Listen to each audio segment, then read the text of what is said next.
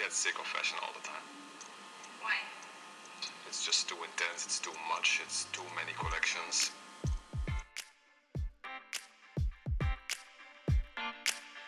Historia y moda es un recorrido por la historia de nuestra cultura, el arte, la economía, la política y los roles de género, teniendo la moda como hilo conductor. Este es un viaje para los curiosos, los apasionados, los detractores y todos los que quieran conocer el origen de los grandes sucesos y las pequeñas cosas que han tejido nuestra sociedad. Somos Diana y Ceci y te acompañaremos en este apasionante viaje. Bienvenido, comenzamos. Buen día a todas y todos, estamos muy contentas de que nos acompañen en este nuevo episodio. Otra vez me acompaña Diana Villate. Hola, estoy muy contenta de acompañarlos nuevamente y les doy la bienvenida a este nuevo episodio. La verdad es que nos quedamos muy picadas con la idea de hablar sobre la moda representada en las obras de arte. Es un tema que da para mucho y pues aquí Diana Villate es la experta en este tema. En el episodio 11 hablamos de algunas obras del Renacimiento y ahora nos trasladamos al siglo XVII cuando el barroco está en su máximo esplendor. Eh, sí, Diana, hoy vamos a hablar de uno de los artistas españoles más representativos del barroco español y considerado uno de los máximos exponentes de la pintura española y maestro de la pintura universal, el único e inigualable Diego Rodríguez de Silva y Velázquez, o solo Diego Velázquez para los amigos. Pasó sus primeros años en Sevilla, donde desarrolló un estilo naturalista de iluminación claroscuro más conocida como tenebrista por influencia de Caravaggio. A los 24 años se trasladó a Madrid, donde fue nombrado pintor del rey Felipe IV y cuatro años después fue ascendido a pintor de cámara. Este cargo es uno de los más importantes entre los pintores de la corte y a esta labor se dedicó el resto de su vida. Su trabajo consistía en pintar retratos del rey y de toda su familia, así como otros cuadros destinados a decorar las mansiones reales. Su presencia en la corte le permitió estudiar la colección real de pintura que junto con las enseñanzas de su primer viaje a Italia, donde conoció tanto la pintura antigua como la que se hacía en su tiempo, fueron influencias determinantes para evolucionar a un estilo de gran luminosidad con pinceladas rápidas y sueltas. Y en su madurez, que es a partir de 1631, pinta con estas técnicas grandes obras como la Redención de Breda. Este cuadro nos da ya señales del inicio de la decadencia de la monarquía española, que es el argumento principal sobre el cual centraremos este episodio. Lo vemos por la diferencia de prendas que distinguen a un bando del otro. En el centro a la derecha, el general español lleva un cuello sencillo de encaje, ropa negra, botas hasta la rodilla. El vencido, que está a la izquierda, en cambio, viste de manera moderna para ese tiempo botas cortas en embudo, balona de encaje y los puños haciendo juego. Más adelante vamos a ampliar este tema del vestuario, pero quédense con estos elementos en la mente para luego retomarlos. Velázquez, a través de su pintura, nos ha dejado un amplio repertorio de la manera de vestir de los hombres y mujeres de su tiempo. Conocemos la moda española, los cambios en el vestir y como consecuencia las diferentes figuras humanas según estos cambios en los años en los que trabajó Velázquez. La moda española en este periodo es genuinamente española, valga la redundancia, a pesar de las influencias exteriores que siempre existieron y que inevitablemente se adaptaban de forma rápida a los ideales estéticos y formales del país que las acogía, borrando a veces de la memoria su lugar de procedencia. España, en cuanto a moda se refiere, en el siglo XVII, uno de los siglos más atractivos de la moda española, podemos decir que viajó en solitario, a diferencia del resto de Europa que siguió fielmente las modas de la corte de Versailles, muy distinta desde el punto de vista conceptual y estético al español. Pero quizá un aspecto que ha pasado por alto muchos estudiosos de las obras de arte sea la importancia de la indumentaria presente en casi todas las manifestaciones artísticas en las que aparece representado el ser humano. En ellas, el vestido colabora a dar significado al cuerpo del retratado, lo implica en un tema al tiempo que lo contextualiza en una época. La obra de Velázquez es también un referente documental de primera mano de la moral del siglo XVII. Podríamos decir que es el mejor reportero gráfico de la época. Nos ha dejado toda esa moda cortesana que es la que marca el tono en España. Y en su última década, el estilo de Velázquez se hizo más esquemático y abocetado. Lo que se refiere a abocetado es que su pincelada era muchísimo más suelta, rápida y donde predomina un poco más el gesto. Además, alcanzó un dominio extraordinario de la luz. A este periodo pertenecen sus dos últimas obras maestras, Las Meninas y Las Hilanderas. Eh, Las Meninas es un cuadro que es majestuoso por sí mismo, no solo por los magníficos detalles y secretos que hay dentro de él, sino por su imponente tamaño. La obra mide 318 centímetros por 276 centímetros y en la actualidad se puede encontrar en el Museo del Prado en Madrid. Les recomiendo que si van a Madrid se den una pasadita por este increíble museo. Tiene una variedad increíble de obras y claro, para que vean en vivo y en directo esta bellísima obra. Cuando tuve la oportunidad de ir a verla, me sobrecogió muchísimo la verdad, porque es una obra de tan maravilloso maestro y poder casi sentir solo con la mirada esas pinceladas y el manejo que tiene de la luz es espectacular. Es de verdad una experiencia increíble para aquellos quienes amamos el arte.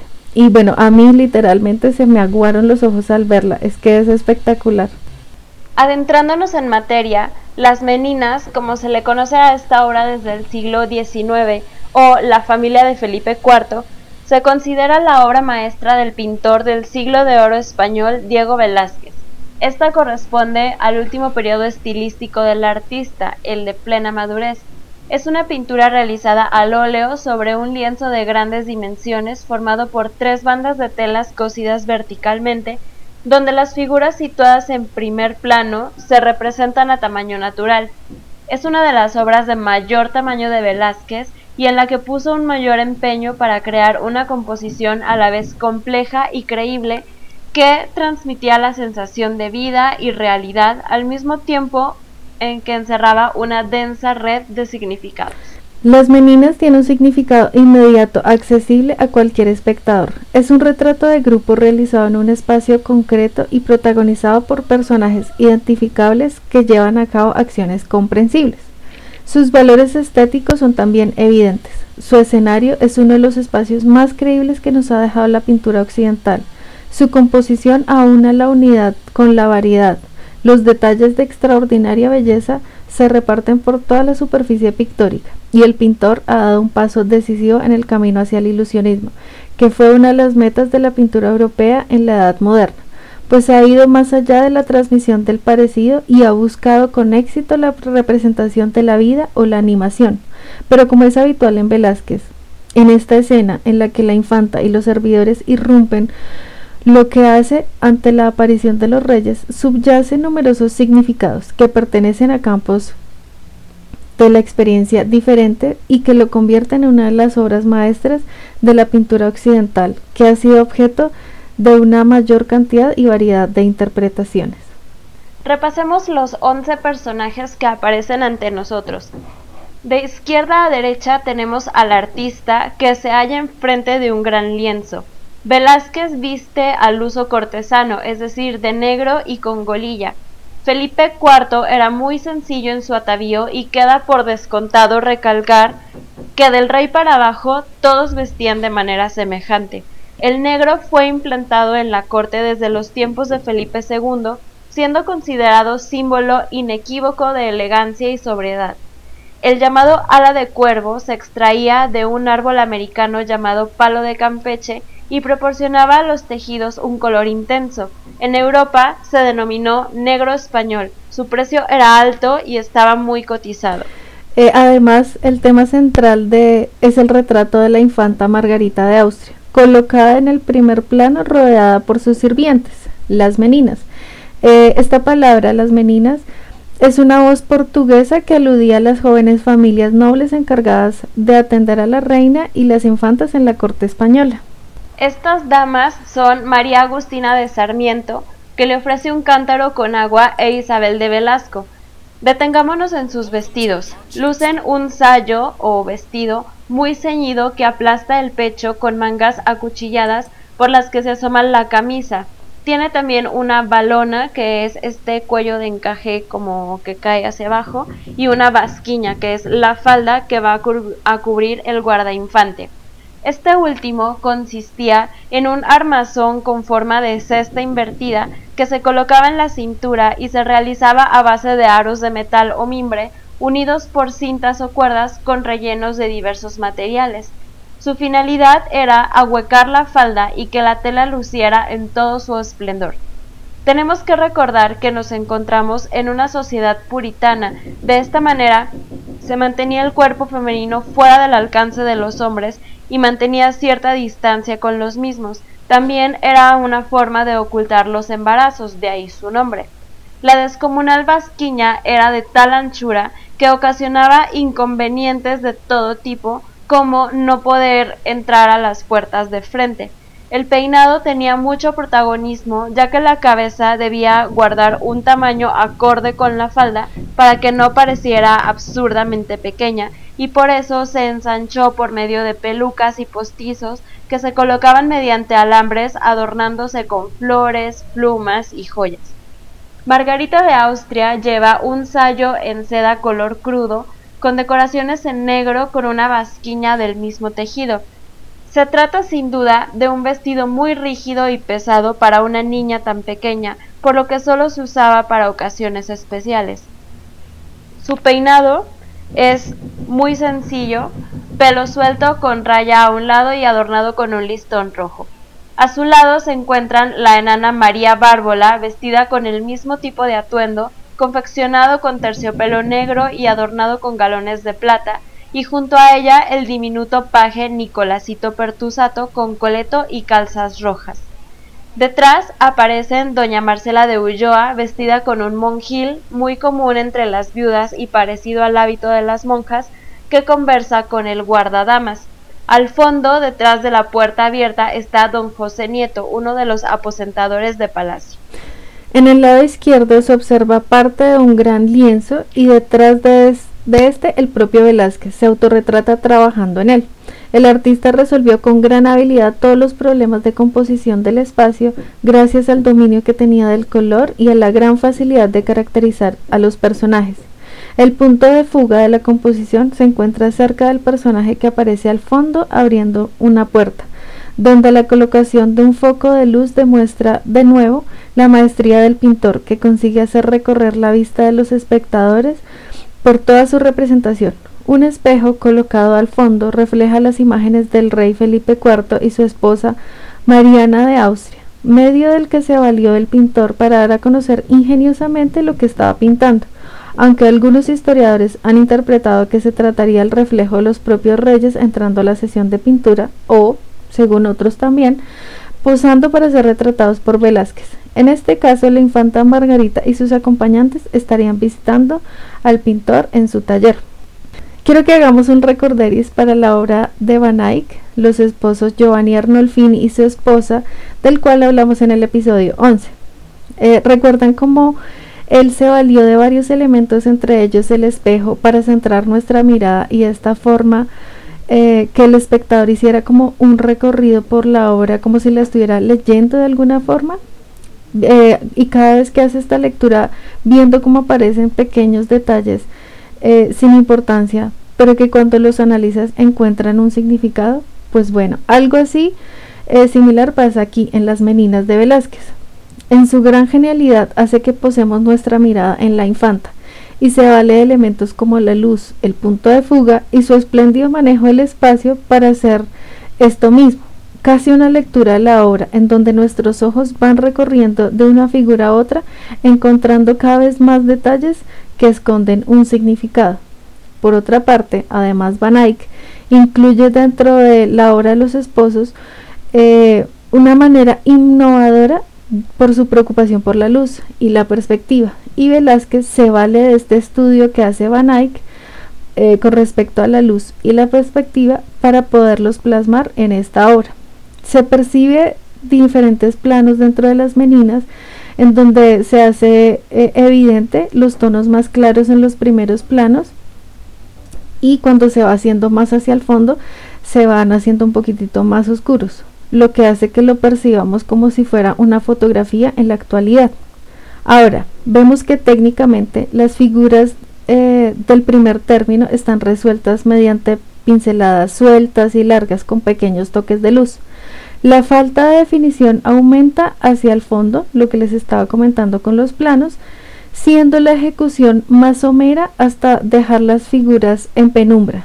Esta misma técnica se emplea para crear la atmósfera nebulosa de la parte alta del cuadro, que habitualmente ha sido destacada como la parte más lograda de la composición. El espacio arquitectónico es más complejo que en otros cuadros del pintor, es el único donde aparece el techo de la habitación. La profundidad del ambiente está acentuada por la alternancia de las eh, jambas de las ventanas y los marcos de los cuadros colgados en la pared derecha, así como la secuencia en perspectiva de los ganchos de araña del techo. Este escenario en penumbra resalta el grupo fuertemente iluminado de la infanta.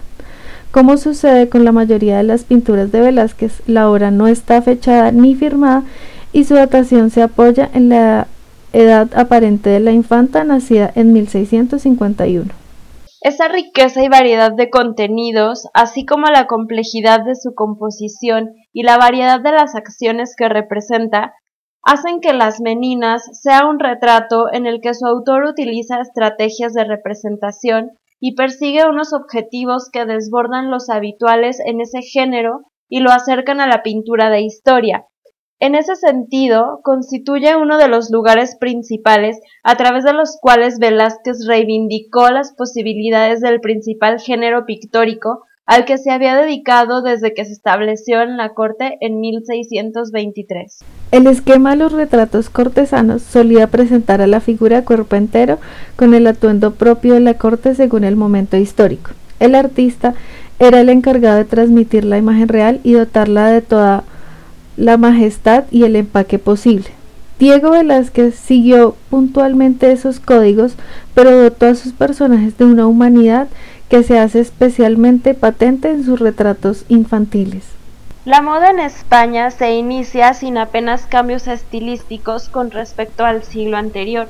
La moda cortesana del siglo XVI se mantuvo prácticamente hasta la subida al trono de Felipe IV en 1621 quien inmediatamente lanzó una disposición para controlar el gasto excesivo que se hacía en el vestir. Los exitosos primeros años de su reinado auguraban la restauración de la preeminencia universal de los Habsburgo, pero la guerra constante de la Europa protestante y la católica Francia contra España condujeron al declive y ruina de la monarquía hispánica que tuvo que ceder el dominio en Europa a la pujante Francia de Luis XIV así como reconocer la independencia de Portugal y las Provincias Unidas. En el retrato de Velázquez de Felipe IV vemos ya los cambios que éste hizo para evitar que el país cayera en bancarrota.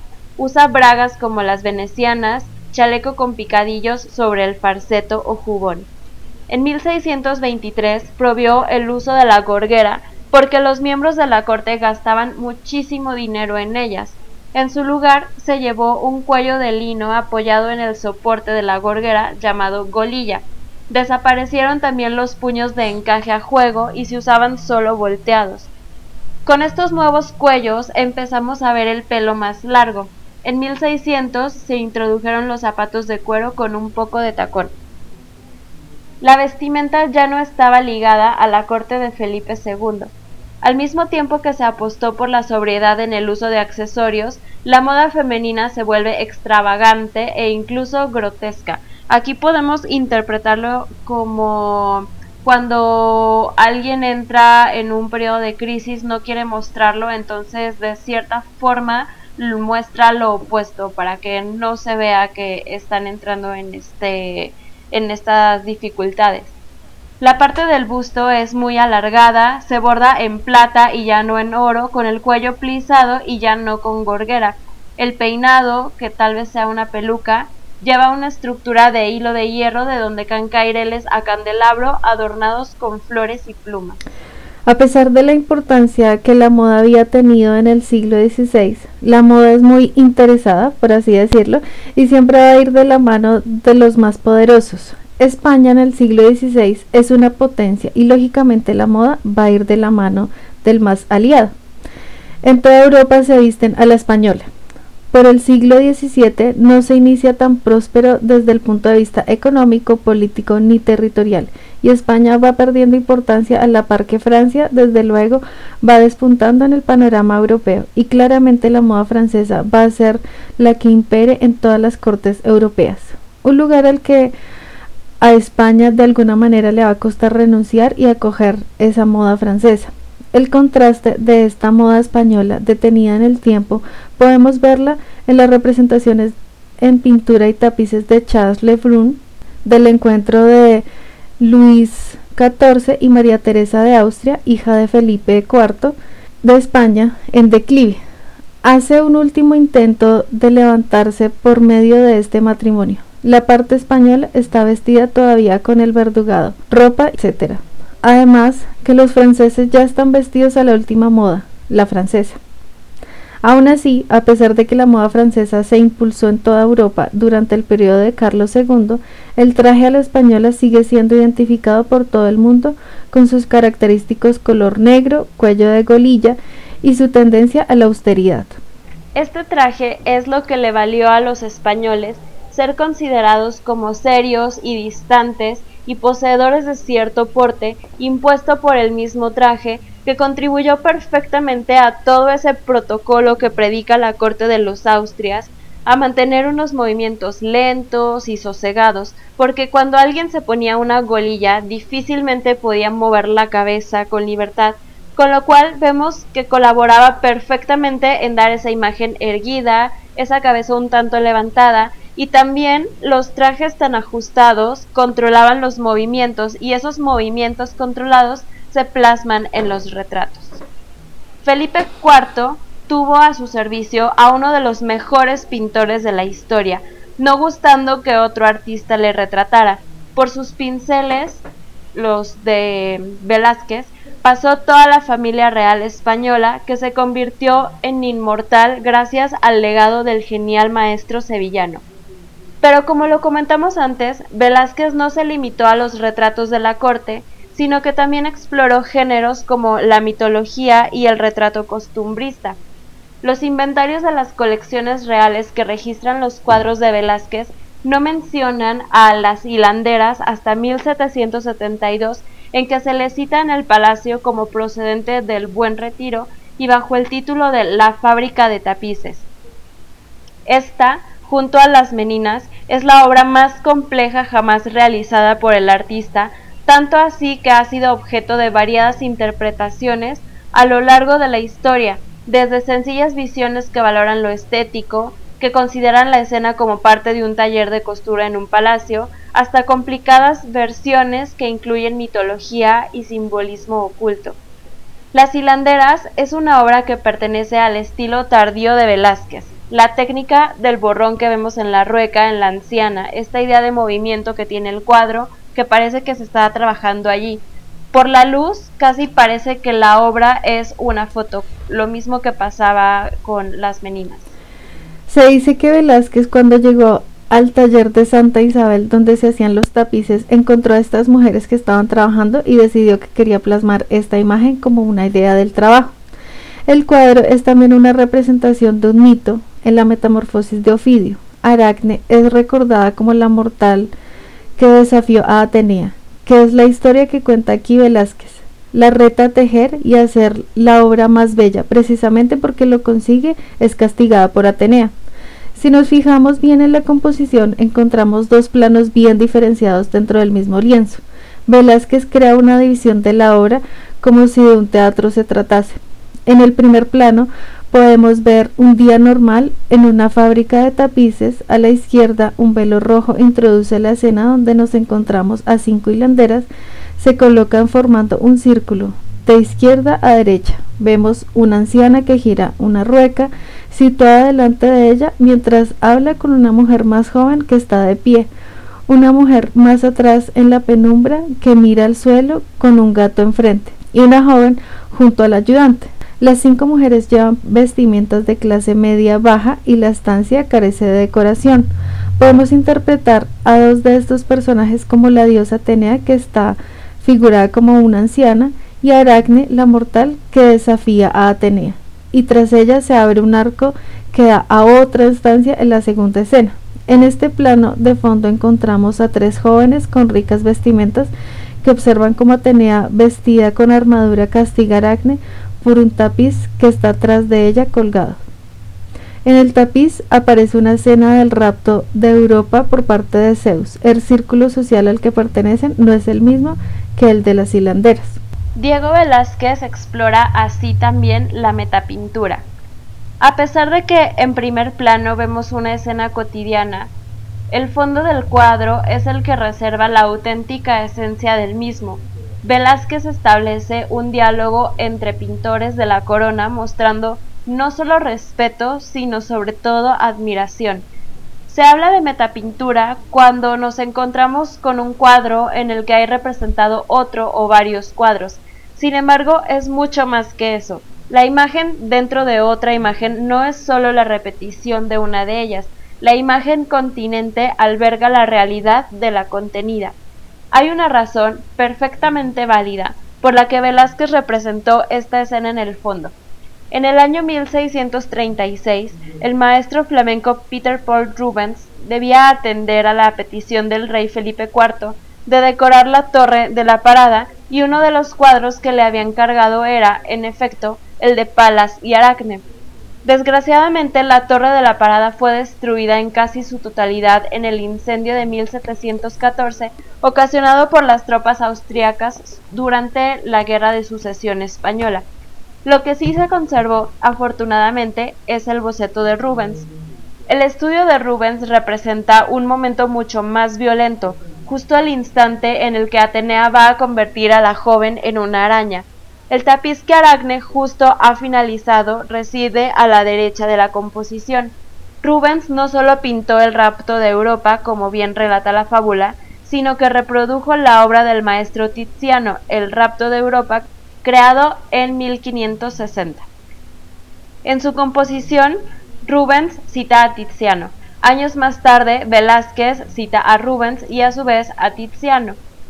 Los tres fueron empleados por la corona española.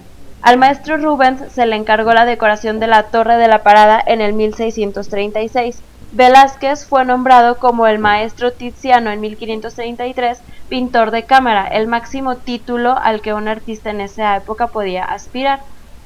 Lo que estos maestros lograron cuando incluyeron el cuadro de su predecesor en el suyo fue establecer un diálogo entre maestros, Todas esas obras o bien se conservarían en el Escorial o en la Torre de la Parada en el caso de Rubens, y ambos lugares no solo son frecuentados por la familia real, sino también por toda la corte española. Como maestros, mirarían la obra de sus predecesores y no solo se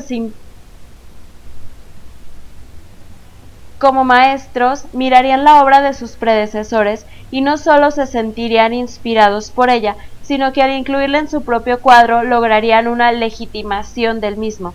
De alguna manera, la presencia de la obra del predecesor les transmitiría la autoridad que ese maestro poseía como pintor de la corona.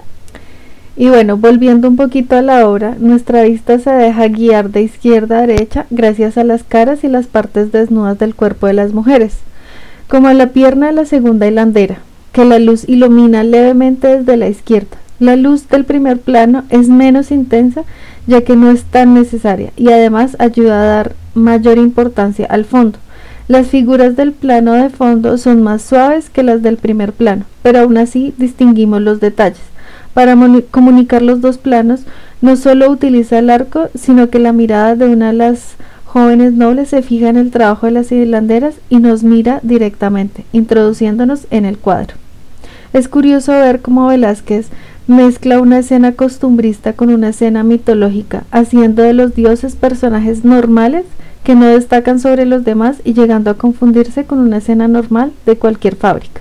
Tras la muerte de Velázquez, su labor como pintor de cámara fue continuada por Juan Bautista Martínez del Mazo, Juan Carreño de Miranda y Claudio Coello, que siguieron pintando retratos que reflejaban los cambios artísticos e indumentarios que provocaron la renovación de la imagen real. Bueno chicos, Velázquez es sin duda uno de los grandes maestros del arte y como les comenté anteriormente, si alguna vez tienen la oportunidad de ver una de las maravillosas obras de este artista, hágalo, por favor, porque es que es un verdadero regalo estético para todos nuestros sentidos, porque realmente es una muy buena experiencia. Además que particularmente si ven las meninas, ya vienen con este background de todo lo que le hemos, hemos estado diciendo entre Diana y yo en este, en este episodio y pueden verla con unos ojos diferentes y pueden verla desde eh, partes digamos más técnicas y todo lo que esconde ya la, eh, la indumentaria y toda la ropa, todo lo que les estábamos contando el día de hoy. Pero también es importante que ustedes como espectadores la miren desde su propio contexto, que también eh, se inspiren para poder hacer una lectura personal, porque digamos que eso también es importante a la hora de ver una obra de arte, no solo verla desde su contexto histórico y todas las cosas que nos está contando, sino que se permita también sentirla y vivirla de una manera personal, porque eso hace parte de, de lo que quiere transmitir el artista, que uno como espectador pueda darle un significado propio. Y bueno, pues agradecerle a Diana que me haya invitado nuevamente a participar con ustedes en este episodio. Realmente es algo que disfruto mucho, que me ha gustado mucho acompañarlos. Eh, bueno, y siempre es muy emocionante estar en estos episodios, así que claro que sí, volvería porque esta es una de mis pasiones. Muchas gracias a ti, Diana. Me parece que este ha sido un tema muy intenso me parece súper importante que podamos identificar, em, en este caso, cómo los retratos eh, nos muestran la moda y esta moda nos muestra la situación política que están viviendo los países. Como lo comentamos, España era la que ponía la moda y esto influía a toda Europa, pero cuando empieza su declive, es Francia la que impone la moda y esto imponer la moda significa que ellos son la nueva potencia y cuando España tiene que empezar a adoptar la moda de Francia es en cierta forma un reconocer que ya no tienen ellos el dominio, que ya no son la primera potencia. Entonces es súper interesante poder leer estos mensajes también. Hemos recibido comentarios en Instagram en que nos dicen te faltó mencionar este detalle y este otro, y es cierto, hay tanto que decir del contexto, las técnicas, los símbolos, las interpretaciones de estos cuadros y de tantos artistas y temáticas, pero pues no nos cabe todo en un solo episodio. Pero, sin embargo, esperamos que se hayan dado una buena empapada de arte, moda e historia con lo que pudimos resumirles hoy y así un episodio a la vez ir aprendiendo juntos y conectando los puntos de este enredadero de hilos que es nuestra historia. Me gustaría recordarles que tenemos un curso online que amplía al 200% todo lo que comentamos aquí. Pueden escribirnos por DM a nuestro Instagram historia y moda-bajo para más información y además ahí pueden encontrar material como líneas de tiempo, árboles genealógicos de todos los personajes de los que hablamos en este episodio, muchas referencias de libros y series, más chismes históricos, etc. Y en nuestro Instagram pueden ver todas las imágenes que estuvimos comentando aquí. Gracias Diana por acompañarnos una vez más y gracias a todas y todos por escucharnos. Si les gusta nuestro canal, por favor compártanlo con sus familias, amigos, cortesanos, meninas, etc. Y vuelvan la próxima semana. Chao. Chao.